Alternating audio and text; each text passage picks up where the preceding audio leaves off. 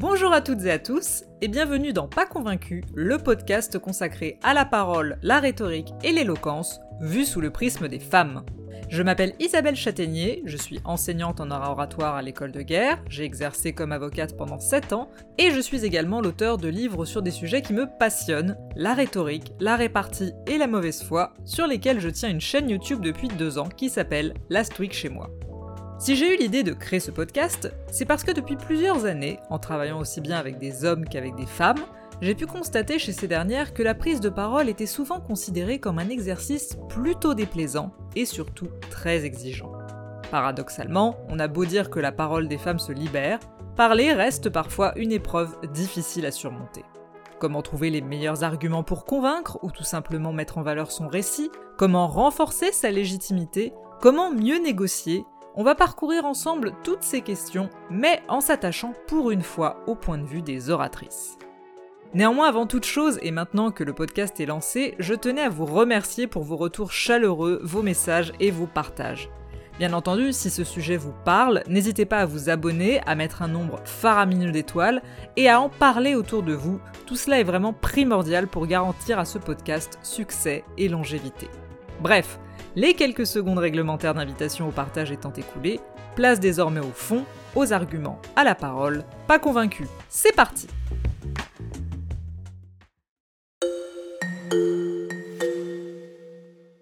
Dans cet épisode, on va parler d'un exercice indispensable pour toute oratrice et tout orateur d'ailleurs qui cherche à convaincre, la recherche du style. Et le point de départ de cette réflexion que je vous propose sera aujourd'hui en deux temps. Pourquoi procéder ainsi? N'y voyez pas un spoil pour le reste de l'épisode, mais plutôt l'énoncé d'une évidence. En matière de style, il n'existe pas de recette clé en main pour toucher le cœur d'un auditoire. Sinon, imaginez bien que cela saurait et que le podcast perdrait nettement de son intérêt. Et donc, plutôt que de m'attarder sur un seul et unique cas, il me semblait plus intéressant de commencer notre épisode par l'étude de deux profils que l'on pourrait classer aux antipodes de ce qui se fait en matière de style et de communication. Une sorte de vieille cassette avec une face A et une face B, mais qui nous permet d'appréhender un peu mieux le jeu indispensable autour des mots pour toucher au but, Angela Merkel et Christiane Taubira. Christiane Taubira tout d'abord. Vous le savez, Christiane Taubira est une habituée des auditrices et auditeurs de ce podcast. Il faut bien dire que pour de nombreuses personnes, celle qui occupa la fonction de garde des sceaux de 2012 à 2016 constitue l'incarnation même du verbe haut. D'ailleurs, lorsque je demande à mes étudiants ou aux personnes que j'accompagne dans leur prise de parole quel est l'orateur qui vous inspire le plus, que ce soit une femme ou un homme, on me cite très souvent Christiane Taubira. Incontestablement, son plus haut fait d'armes est celui d'avoir porté à la tribune de l'Assemblée nationale et du Sénat le texte ouvrant le mariage aux personnes du même sexe. Le style Taubira, ce sont encore les Suisses qui en parlent le mieux. Dans un portrait publié le 13 février 2013 par le quotidien Le Temps, nos amis helvètes décrivent ainsi l'oratrice. Christiane Taubira parle au cœur et à la raison. Mais surtout, elle est parvenue à transformer son art oratoire en arme politique diablement efficace au service du grand combat de la majorité. Cette radicale de gauche a su exprimer la fierté de défendre un texte de progrès et de générosité, de faire un acte beau comme une rose dont la tour Eiffel assiégée à l'aube voit enfin s'épanouir les pétales. Christiane Taubira reprend ici les mots du poète Léon Gontran Damas et transforme le texte présenté au Parlement en un besoin de changer d'air fort comme l'accent aigu d'un appel dans la nuit longue. Le style de Christiane Taubira vient de loin, très loin même. Dans la Grèce antique, on aurait parlé sans doute d'asianisme, un style de discours apparu vers le IIIe siècle avant Jésus-Christ, issu des rhéteurs d'Asie mineure et qui fait la part belle au style sophistiqué. L'asianisme, c'est l'éloquence noble, entre guillemets. Celle des tournures de phrases complexes et des métaphores élaborées, celle des effets théâtraux et des figures de style, celle des références littéraires et de l'appel à des valeurs supérieures. Pour se donner un point de repère historique, l'asianisme, c'est un peu l'éloquence façon André Malraux. Et il est vrai qu'en France, pour reprendre l'exemple d'André Malraux, les arts oratoires sont souvent associés aux très grands discours.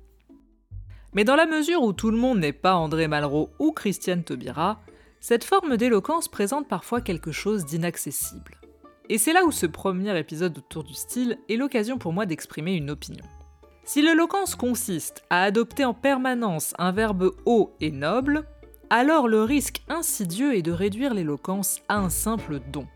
Une histoire de bonne fée qui se pencherait sur votre berceau et qui vous accorderait ou pas la faculté de convaincre par une capacité extraordinaire à trouver à chaque fois la tournure de phrase juste. Or, le problème avec cette idée, c'est qu'elle est de nature à pousser à une forme d'autocensure. En clair, puisqu'être éloquent c'est ça, alors mieux vaut que je me tienne loin de la tribune. Une phrase que j'ai souvent eu l'occasion d'entendre, notamment, vous vous en doutez, par de nombreuses femmes. Mais cette idée part en réalité d'un double contresens. Premièrement, l'éloquence n'est pas qu'un don. Bien sûr, certaines personnes présentent une prédisposition presque naturelle à la parole, mais comme dans le chant, sans travail, un don n'est rien. Saviez-vous par exemple qu'entre deux spectacles, les plus grandes stars de Broadway se précipitent chez leur coach vocal pour entretenir leur voix et toujours progresser? Et oui, s'améliorer, c'est le travail d'une vie. Et à force de travail, il est possible d'acquérir cette forme particulière de style. Et surtout, deuxièmement, si le style haut marque les esprits, cela ne veut pas forcément dire qu'il est adapté à toutes les prises de parole. Souvenez-vous de ce que nous avons dit dans les précédents épisodes. Au moment d'aborder une prise de parole, trois questions doivent être omniprésentes dans votre préparation. Quel est votre objectif? Quel est votre public? Et quel est votre rôle?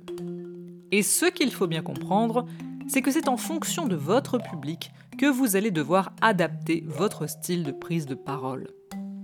Et faire primer le style sur le public, c'est prendre le risque de plantade magistrale.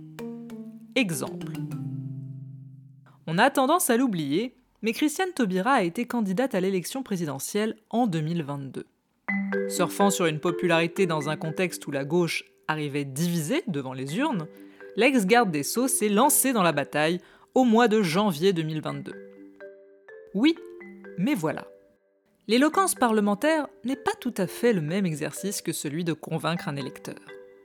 Le 2 février 2022, Christiane Taubira doit répondre devant la Fondation de l'Abbé Pierre à des questions précises sur la situation du mal logement en France. L'une de ses propositions à l'époque consiste à l'augmentation du RSA de 30%.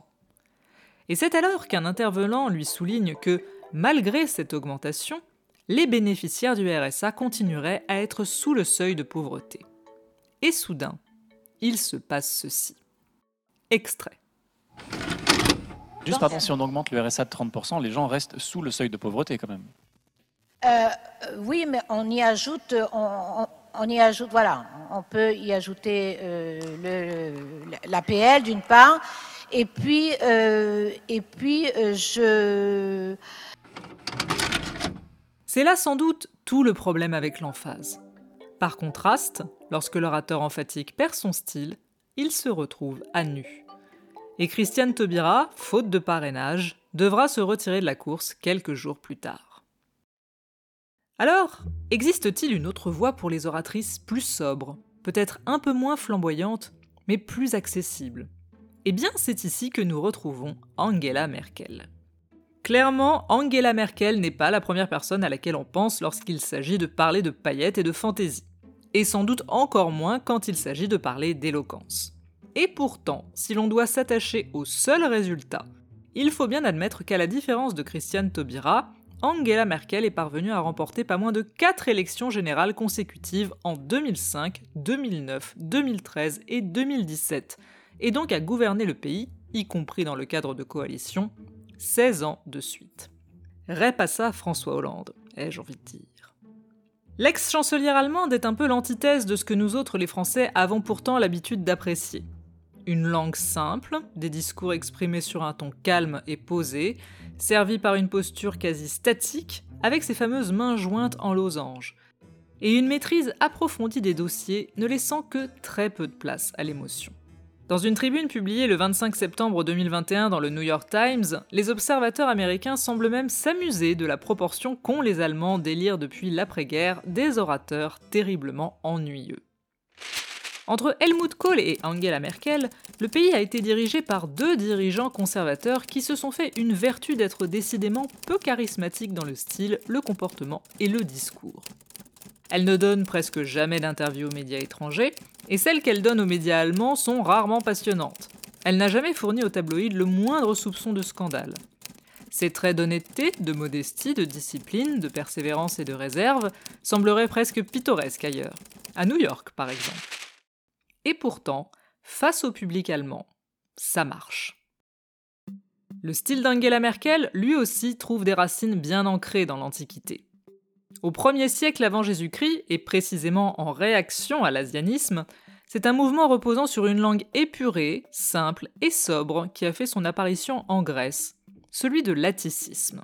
En clair, sujet, verbe, complément, démonstration, raisonnement, et l'affaire est dans le sac.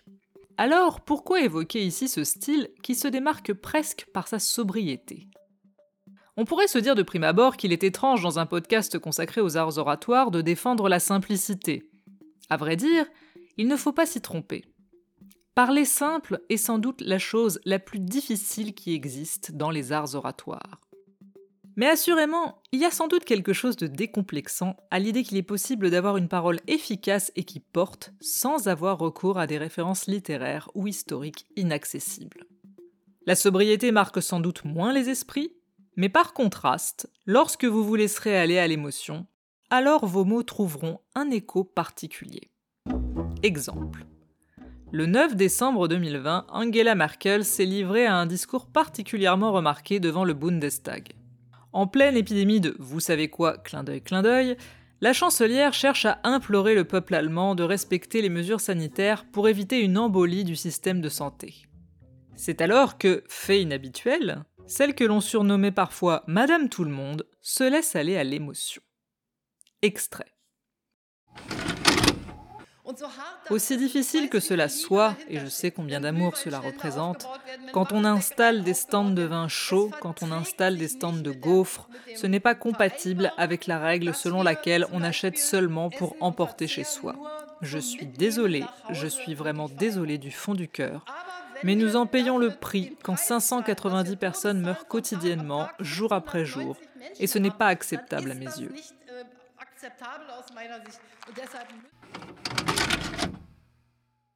Ce qui en France serait sans doute apparu comme un discours quasi technocratique a été perçu en Allemagne comme un vibrant plaidoyer. En conclusion de cet épisode, retenez bien ceci. Que l'on soit oratrice ou orateur, il n'existe pas de recette magique pour convaincre tout le monde. C'est d'ailleurs ce qui fait l'intérêt et la richesse des arts oratoires. Pour toucher au but, nous devons inlassablement travailler notre style pour trouver dans chaque situation ce qui sera de nature à persuader. Il est impératif de comprendre qu'il n'existe pas un seul modèle d'exercice de conviction. C'est d'ailleurs pour cela que, depuis l'Antiquité, on distingue bien différents types d'éloquence qui obéissent chacun à leur propre code. L'éloquence parlementaire, l'éloquence judiciaire, ou encore des exercices de style comme les oraisons funèbres ou les discours de mariage. Alors, Phrase longue ou phrase courte Analogie ou démonstration brute? Figure de style ou style incisif? Pour définir ce qui deviendra votre style, rappelez-vous sans cesse les questions suivantes qui sont au cœur de la rhétorique. Quel est mon objectif? Est-ce que je veux convaincre, persuader, obtenir un résultat ou susciter un doute? Quel est mon public? Est-il déjà convaincu ou au contraire méfiant? Parle-t-il déjà le même langage que moi ou dois-je faire un effort de pédagogie?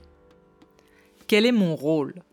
Le public part-il sur un a priori favorable ou défavorable de ma personne?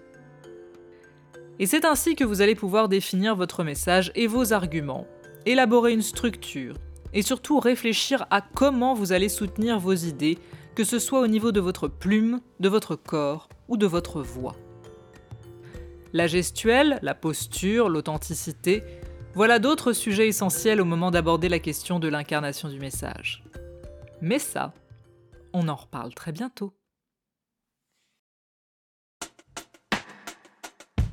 Si ce podcast vous intéresse, si vous avez envie de vous perfectionner dans les arts oratoires, n'hésitez pas, n'hésitez plus et abonnez-vous à ce contenu. N'hésitez pas à mettre toutes les étoiles possibles et imaginables, c'est extrêmement important pour la suite et pour le référencement.